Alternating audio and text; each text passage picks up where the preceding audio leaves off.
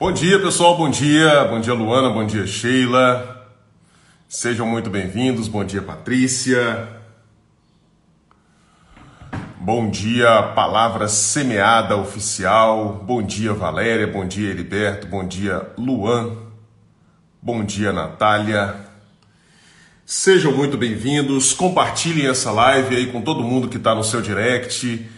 Manda para todo mundo. Ah, obrigado, verdade, Patrícia. Muito obrigado. Hoje é dia do psicólogo e da psicóloga. Na verdade, deveria ser dia da psicóloga, né? Porque tem muito mais psicóloga do que dia do psicólogo, né? Edna, seja bem-vinda. Valeu, Marília, palavra semeada. Sejam muito bem-vindos, pessoal. Vamos compartilhar essa live, mande aí para todos os seus contatos no direct, clique no aviãozinho de papel e traga outras pessoas para esta live. Espalhe a palavra. Bom dia, Dinalca, bom dia, Lúcia, bom dia, Suzana, bom dia, Ieda. Vamos lá, pessoal. Clica aqui no aviãozinho de papel que está aqui embaixo e mande para todos os seus contatos no direct. Traga mais pessoas para se juntarem ao nosso grupo. Valeu, Edna. Parabéns para você também. Maria Elísia está aí. Pedro também. Sejam bem-vindos. Sejam muito bem-vindos, pessoal. Hoje nós vamos falar sobre. Hoje nós vamos falar sobre várias coisas, mas a gente vai falar essencialmente sobre sociedade maníaca, ou melhor, para ser mais preciso, sobre cultura maníaca. Ah, Lucas, você vai falar de serial killer? Você vai falar de, de é, perversão? Não. Talvez você não saiba o significado original e mais preciso do termo maníaco. Talvez por isso você é, esteja achando que eu vou falar de perversão, porque você ouviu na televisão dizerem que uma pessoa que assassina a sangue frio é o maníaco do parque. Essa expressão utilizada dessa forma está incorreta. E daqui a pouco eu vou falar para você por quê. Seja bem-vinda, Valéria. Larissa está aí, seja bem-vinda. Jéssica também. Vocês estão fazendo a parte de vocês? Vocês estão clicando aí no aviãozinho de papel e mandando para os seus contatos? Para que a gente possa começar com o maior número possível de pessoas aqui? Mande aí para o seu contato e coloque assim: olha, assista essa live, essa live é imperdível. Coloca assim, ó, bem caixa alta, assim, ó, imperdível, imperdível. E de fato é imperdível mesmo. É imperdível mesmo. Eu estou sendo bonzinho, que por enquanto eu estou deixando as lives gravadas no feed e também estou deixando gravada lá no YouTube no podcast. Tá, tô sendo bem bonzinho por enquanto, tá? Mas vai chegar o dia em que essas lives não ficarão gravadas, tá? E só quem estiver aqui vai conseguir assisti-las. É, e para assisti-las em outro momento será necessário tomar algumas decisões, tá? Beleza, seja bem-vinda, Virgínia. Vamos começar então a live, pessoal. Olha só. Uma das características mais marcantes do nosso mundo moderno e eu não sou daqueles que acham que a gente está vivendo a pós-modernidade. Eu acho que nós estamos vivendo a hipermodernidade. Eu concordo com o pensador francês Gilles Lipovetsky, que afirma que nós estamos vivendo na hipermodernidade e não na pós-modernidade, porque tudo que nós estamos vivendo hoje em termos socioculturais é uma exacerbação, é uma intensificação do pensamento moderno. E o pensamento moderno traz uma série de consequências altamente perniciosas e destrutivas para a existência humana. Uma delas é o que a gente pode chamar de ativismo. Ativismo. Não, eu não estou me referindo à ação executada por movimentos sociais que buscam transformações sociais que defendem determinadas causas, como o combate ao racismo, o combate às segregações das mais diversas ordens. Eu não estou me referindo a isso. Eu não estou me referindo a esse tipo de ativismo. Eu estou me referindo a uma tendência cultural uh, em que uma tendência de não poder mais ficar parado, de não poder mais ficar à toa, de não poder mais experimentar o ócio, de não poder mais experimentar o tédio. Nós vivemos num clima cultural que nos estimula o tempo inteiro a estarmos fazendo alguma coisa. É isso que eu estou chamando de ativismo. É isso que eu estou chamando de ativismo. É uma, uma tendência cultural que nos estimula o tempo inteiro a estarmos fazendo alguma coisa, a estarmos sendo produtivos. Muito obrigado a quem está desejando aí. É, parabéns pelo dia do psicólogo. Parabéns para vocês também que são psicólogas e psicólogos. Então, pessoal, uh, nós vivemos num clima, eu tenho certeza que você experimenta isso. Eu não estou ficando maluco aqui, né? Eu não estou ficando maluco aqui, eu não estou falando nada absurdo aqui, né? Nós vivemos numa cultura que nos estimula o tempo todo a fazermos coisas, a agirmos, a estarmos envolvidos em atividades. Nós estamos o tempo todo submetidos a demandas, atividades, informações, o tempo, o tempo, o tempo inteiro. É isso que eu estou chamando de ativismo. Tá? E por que, que isso é pernicioso? Por que, que isso é destrutivo? E é uma das consequências do mundo moderno que é altamente destrutiva para nós.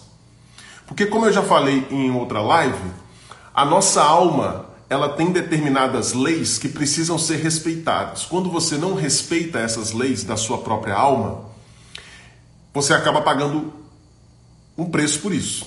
Você acaba sendo punido pela própria alma. E a nossa alma, ela tem uma necessidade de alternância entre momentos de trabalho e momentos de descanso, entre momentos de atividade e momentos de inatividade. Por que, que essa é uma tendência especificamente moderna? Porque eu não sei se você sabe, mas se hoje o trabalho é visto no mundo moderno como aquilo que dignifica o homem, na antiguidade não era assim. Na antiguidade, o homem verdadeiramente livre era o homem que não trabalhava. Na antiguidade, se você for olhar é, o pensamento registrado de filósofos como Platão, Aristóteles e outros filósofos gregos, você vai observar que para essas figuras o trabalho era coisa de escravo. E de fato é coisa de escravo. Talvez você, você olhe para você e não se perceba como escravo porque você não está vendendo mais o seu corpo. Né? O escravo ele vende não só o corpo, né? ele, ele, ele, ele, ele vende a, o seu ser para o, o seu dono, né? porque o escravo tem um dono. Né? Você não vende mais o seu ser, mas você vende a sua força de trabalho. E se você não vender a sua força de trabalho, você não come. Então você é um escravo. Você continua sendo um escravo, só que numa outra modalidade. Você, você será verdadeiramente livre quando você não mais precisar vender a sua força de trabalho. Quando o seu rendimento vier da venda da força de trabalho de outras pessoas. É assim que funciona no capitalismo. Sinto lhe informar, mas é assim que funciona. Tá? Ou você explora o trabalho de outras pessoas, ou você é, serve a outras pessoas que vão explorar o seu trabalho. Só tem essas duas posições possíveis dentro da dinâmica capitalista. Aí você tem que saber qual, qual o lado que você vai ocupar. Mas olha só, isso não, não, não interessa aqui para os nossos propósitos. O que eu quero dizer é que, por conta dessa mudança de enfoque, mudança de olhar sobre o trabalho, nós passamos a encarar o fato de estarmos trabalhando como algo valoroso em si mesmo. E isso nos levou ao estado atual de coisas em que nós nos encontramos, em que nós não temos mais tempo para o ócio, em que nós não temos mais tempo para o tédio, em que nós não temos mais tempo para a inatividade. É muito provável que você já tenha se sentido culpado, culpado por estar à toa. Não tinha nada para você fazer de fato. Você já tinha trabalhado, cumprido a sua carga horária de trabalho lá no seu emprego, chegou em casa e estava à toa E talvez você tenha se sentido culpado por estar à toa. Por não estar fazendo nada. Por quê? Nós vivemos num clima cultural que diz que nós temos que estar o tempo inteiro sendo produtivos, o tempo inteiro fazendo alguma coisa. E mesmo que você não tenha se sentido culpado por estar ocioso, é provável que no, no momento em que você está ocioso, você imediatamente saque este aparelhinho com o qual você está me assistindo aqui, chamado aparelho celular. E ali no celular, você não vai experimentar o momento de ócio, o momento de tédio. Pelo contrário. Você vai experimentar exatamente a atividade. Você vai postar coisas, você vai curtir, você vai assistir. Apesar de todas essas coisas poderem ser divertidas, e talvez você esteja aí só assistindo vídeo de gatinho, acompanhando vida de blogueira no, no Instagram, mas você está agindo, você está em atividade. A grande perda que essa cultura ativista nos proporcionou foi a perda das experiências do ócio real.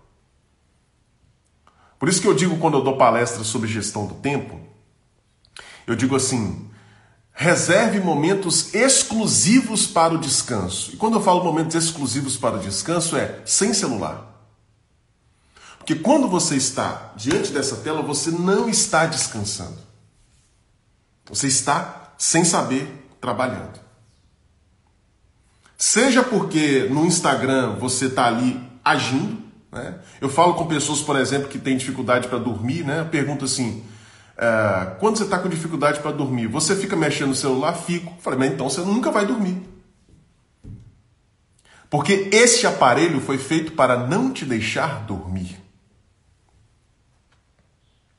Ele foi feito para que você não possa descansar. Que como já dizem aí vários, vários, várias pessoas que trabalham com essa área da internet, quando você não paga por um serviço, você é o produto. O Instagram ganha dinheiro é com você assistindo essa live, é com você curtindo, é com você postando, é com isso que eles ganham dinheiro. Então eles não querem que você pare de mexer. E aí, se você quer dormir e fica mexendo no celular, é óbvio que você não vai dormir. É óbvio. Você tem que estar o tempo todo ativo, o tempo todo mexendo, o tempo todo fazendo alguma coisa. E por que, que eu chamei isso de cultura maníaca?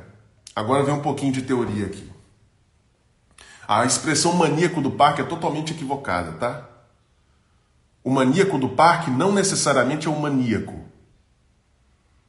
Mania em psicopatologia significa um estado alterado, doentio do humor para cima.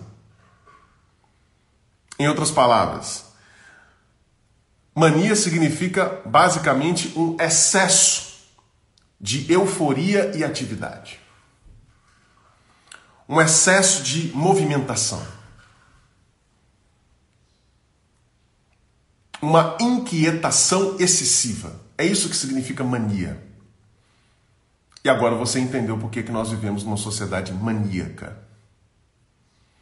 Porque é uma sociedade que parece que está o tempo todo festejando, o tempo todo se mexendo. É preciso estar o tempo todo em movimento. Você não pode ficar parado. E por que, que você não pode ficar parado? Talvez quando a gente pensa, talvez se a gente pensar na gênese dos estados maníacos numa pessoa, a gente consiga entender por que, qual é a origem da mania cultural, dessa cultura maníaca. Como é que uma pessoa entra num estado maníaco? E a gente vê isso com, de forma muito exemplar nos casos reais de transtorno bipolar. Reais, porque a maioria não é real. A maioria das pessoas que são diagnosticadas por transtorno bipolar não tem transtorno bipolar. O transtorno bipolar não é tão frequente assim quanto esses diagnósticos mal feitos fazem parecer. O transtorno bipolar é um transtorno relativamente raro. Mas quando acontece, eu já, já presenciei, já pude acompanhar casos de transtorno bipolar, de fato. Como é que o sujeito entra no estado maníaco? Ele entra no estado maníaco como uma defesa, uma defesa contra um estado primordial, primário de depressão. Em outras palavras, o sujeito se torna excessivamente eufórico e ativo para não entrar em contato com a sua depressão. O sujeito se torna extremamente ativo porque se ele parar, o que, que vai acontecer? Ele vai se dar conta de que as coisas não estão do jeito que gostaria que estivessem. Portanto, a mania entra como uma defesa por isso, o Winnicott, psicanalista inglês, é, cunhou esse termo defesa maníaca. Na verdade, acho que não foi o próprio Winnicott, foi a, é a Melanie Klein, não me recordo. Mas ambos utilizam. Você, você entra, você coloca em ação a defesa maníaca como uma forma de proteção contra a depressão. Ou seja, a mania existe o estado excessivamente eufórico e ativo existe para que você não possa parar para pensar. Porque se você parar para pensar, você vai perceber que as coisas não estão do jeito que elas deveriam estar. Se você não para, se você está o tempo todo na correria, você não se dá conta de como é que está a sua vida. Você não se dá conta de para onde você está indo. Você não se dá conta, por exemplo, é, de que você pode estar sendo altamente massacrado e oprimido no trabalho que você está. E que se você parasse para pensar, você sairia dele. Mas você não pode parar para pensar. Você não pode refletir. Você tem que estar correndo. Keep moving, keep moving. Continue. Ande, ande. Não pare. Faça. Sua vida tem que ser épica. Você não pode parar.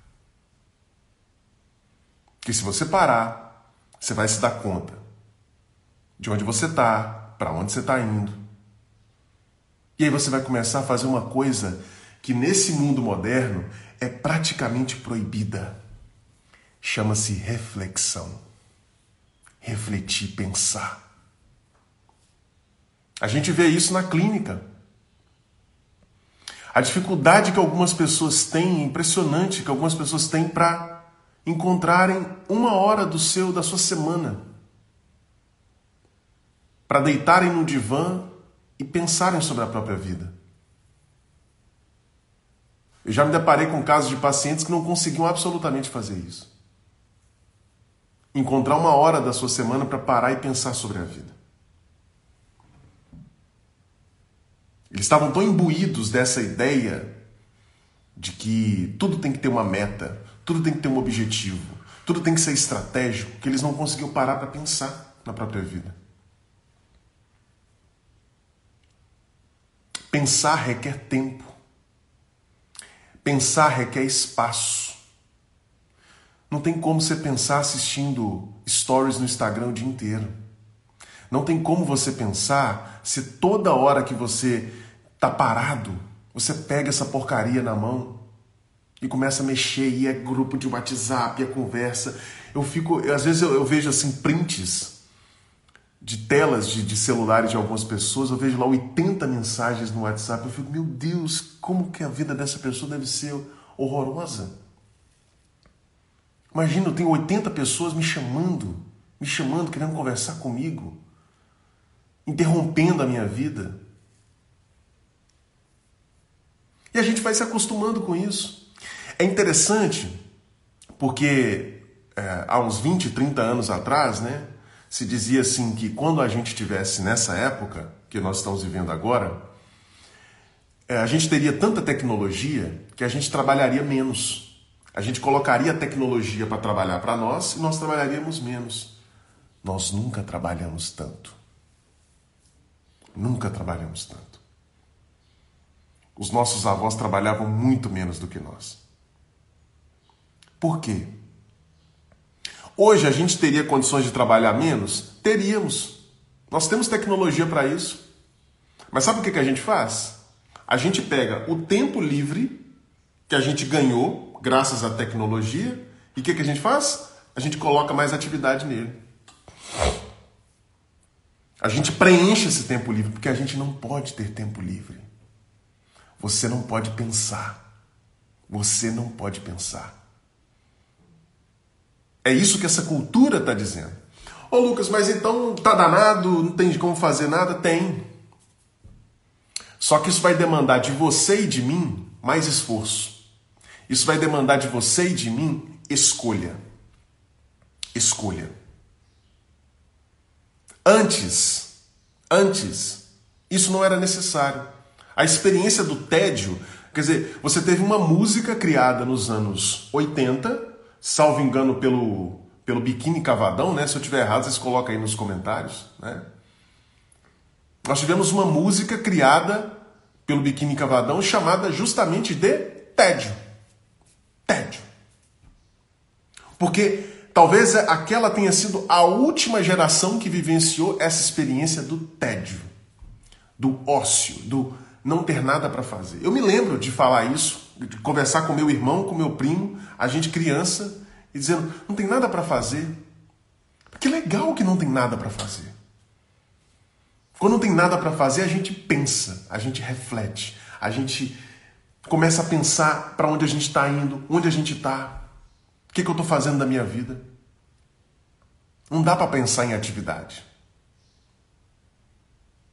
No mundo moderno não tem isso. Eu, fico, eu realmente sinto uma pena uma pena das crianças que nascem nesse mundo. Porque elas não vão vivenciar a experiência do tédio. Sabe por quê?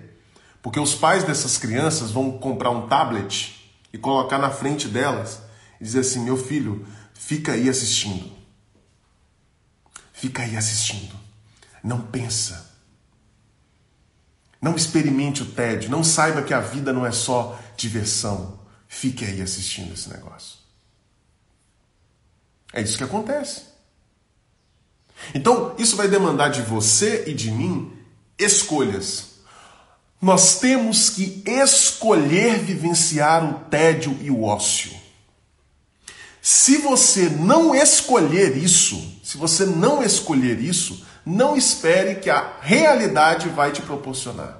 Porque tudo convoca você para não ter tédio, não ter ócio, ficar permanentemente em atividade. E aí,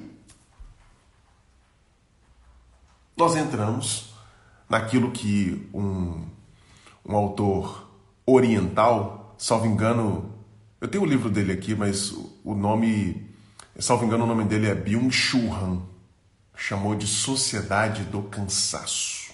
Sociedade do Cansaço. Aí se explica essa experiência constante que a maioria de nós tem de estar permanentemente cansado. Porque nós estamos o tempo todo em atividade. Essa aqui é uma crítica a essa cultura, mas também é uma convocação para que você se rebele, você tenha atitudes contraculturais.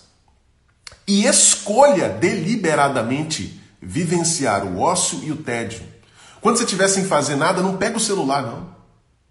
Fica ali sem fazer nada. Porque na hora que você estiver sem fazer nada, nada, você vai ter tempo para pensar sobre a sua vida. E não é pensar como estrategicamente, é entrar nesse, nesse modelo, não. É deixar o pensamento acontecer. É deixar o pensamento acontecer.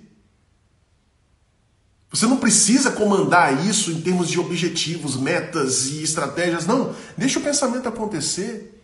Deixa a reflexão tomar conta de você. A sua alma precisa disso. A sua alma precisa disso.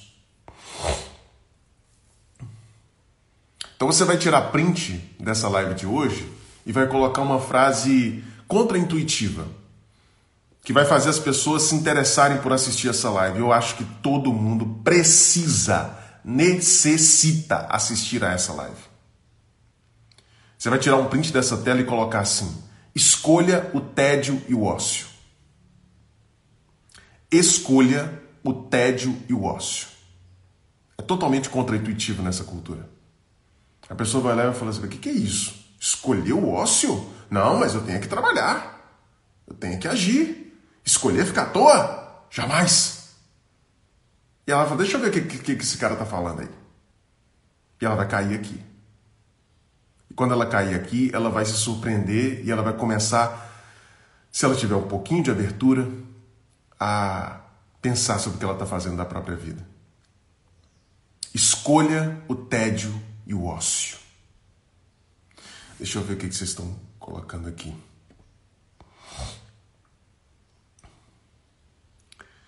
Uh... O Rony colocou: não tem mais o dolce far niente. Dolce, doce. Far niente, o que significa, Rony? Niente tem a ver com nada? Doce pelo nada? Coloca aí a tradução. Uh, Luan Felipe diz o Kant que não. Está se referindo à questão do trabalho, Luan? Lúcia, o psicológico contribui a libertar almas aprisionadas. Parabéns, doutor Lucas. Valeu, Lúcia. Isso aí. O psicólogo você deve ter querido dizer, né? Uh, Zilanda, meu filho foi diagnosticado com mania aos 3 anos de idade devido a movimentos que ele faz com as mãos. Foi avaliado por uma neuropediatra. É provável que tenha que seja mesmo, viu, Zilanda? As crianças podem lançar mão das defesas maníacas. Fuga da realidade, Lúcia? Sim, fuga da realidade. Ou vocês acham que as redes sociais representam a realidade? Eu acho que não, né? Não representam a realidade. Não representam.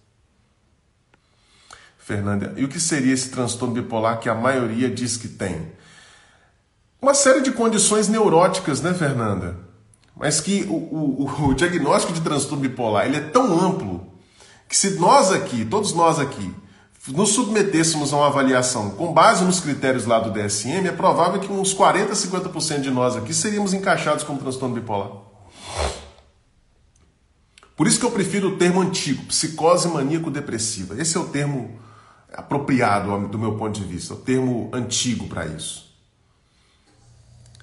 Uh, Tião Gomes, pensar requer tempo e espaço realmente. Não dá para pensar em atividade, né? Rony, a gente vive quase uma distopia, como eu admirava o mundo novo. Exatamente. Aliás, eu recomendo a vocês, eu recomendo duas coisas sobre esse tema, tá? O livro Admirável Mundo Novo, do Aldous Huxley, tá? Que tem a droga da felicidade. Então, Dá uma olhadinha lá, tá? Admirável Mundo Novo, do Aldous Huxley. E um outro, um outro material que eu recomendo para vocês é o segundo episódio da série é, Black Mirror. Segundo episódio. Segundo episódio. Dá uma olhadinha lá, é um dos episódios que não fez tanto sucesso, justamente porque ele é um pouco chato. Mas ele é chato justamente porque ele representa, ele reflete exatamente a sociedade contemporânea. Dá uma olhadinha lá. É o segundo episódio da série Black Mirror. Segundo episódio da primeira temporada. A série tem várias temporadas. É o segundo episódio da primeira temporada. A Zilanda tá falando aqui que foi o biquíni cavadão mesmo. Não errei então não, né? Depois o Mr. Catra fez uma versão dela mais pornográfica né, dessa música. Marília Gabriela. Minha nossa, Lucas, o que farei? Sou dona de casa com alta demanda, dois filhos, um com transtorno do espectro autista e uma adolescente. Me chama o tempo todo, mal consigo sentar quando termino de estudar ou de limpar a casa. Pois é, você está cheio de demandas aí, né, Marília? Mas tem como gerenciar isso, viu? Tem como gerenciar isso. É, não é impossível, não, tá? Tem como gerenciar. Débora, as crianças de hoje não querem viver o tédio. Não querem. É. E aí, cabe ao adulto que deveria saber que o tédio é uma experiência construtiva, que é uma experiência saudável, cabe ao adulto deixar a criança vivenciar o tédio. Ah, mas ele fica enchendo o saco. Deixa ele encher o saco. Encher o saco faz parte da vida. Lúcia, o ócio nos faz ficar de frente com nós mesmos. Isso pode assustar, pois veremos muitas coisas para transformar. Eu já vi muito isso na clínica. Pessoas que não conseguem ficar ociosas. De jeito nenhum. Faces de Sofia, experimentei o ócio criativo quando tive minha filha. O mundo se transformou em câmera lenta. Olha só. Legal essa experiência do contato com um serzinho que está em outro ritmo, né? Está em outro, em outro momento. Maria Geralda, como uma música sertaneja que diz: Meus pensamentos tomam forma de viagem, vou para onde Deus quiser. Isso quando nós estamos ociosos, né? O Rony colocou a tradução aqui: O doce momento de não fazer nada. Exatamente. Tem até uma galera que surgiu um movimento, né, recentemente aí no mundo, de uma galera que são os chamados nadistas, que se propõem a, a tirar momentos do seu dia só para ficar sem fazer nada mesmo. Olha o, o que foi necessário surgir, né? Então é isso, pessoal. Ah, agradeço muito a participação de vocês. Espero que vocês tirem o print aí, coloquem, escolha o tédio e o ócio. Escolha o tédio e o ócio e poste aí nos seus stories, me marque que eu vou repostar você. Traga mais pessoas para cá. Elas precisam ouvir isso aqui. Precisam ouvir isso aqui, tá? Desejo a todas as psicólogas que estão aí presentes é, um excelente dia dos psicólogos, tá? Aos psicólogos também. Nós somos a minoria, mas estamos presentes também. É, desejo um excelente dia do psicólogo. A gente precisa celebrar né, a regulamentação da nossa profissão aqui no Brasil, tá? E convido todos vocês para estarem aqui amanhã, na sexta-feira, às seis e meia da manhã, para a gente continuar crescendo juntos. Beleza, pessoal? Ah, não se esqueça de comprar o meu e-book e de entrar lá no canal do Telegram. Só procurar lá por Lucas Napoli, Psicanálise em Humanês. Beleza, pessoal? Grande abraço para todos, uma ótima quinta-feira.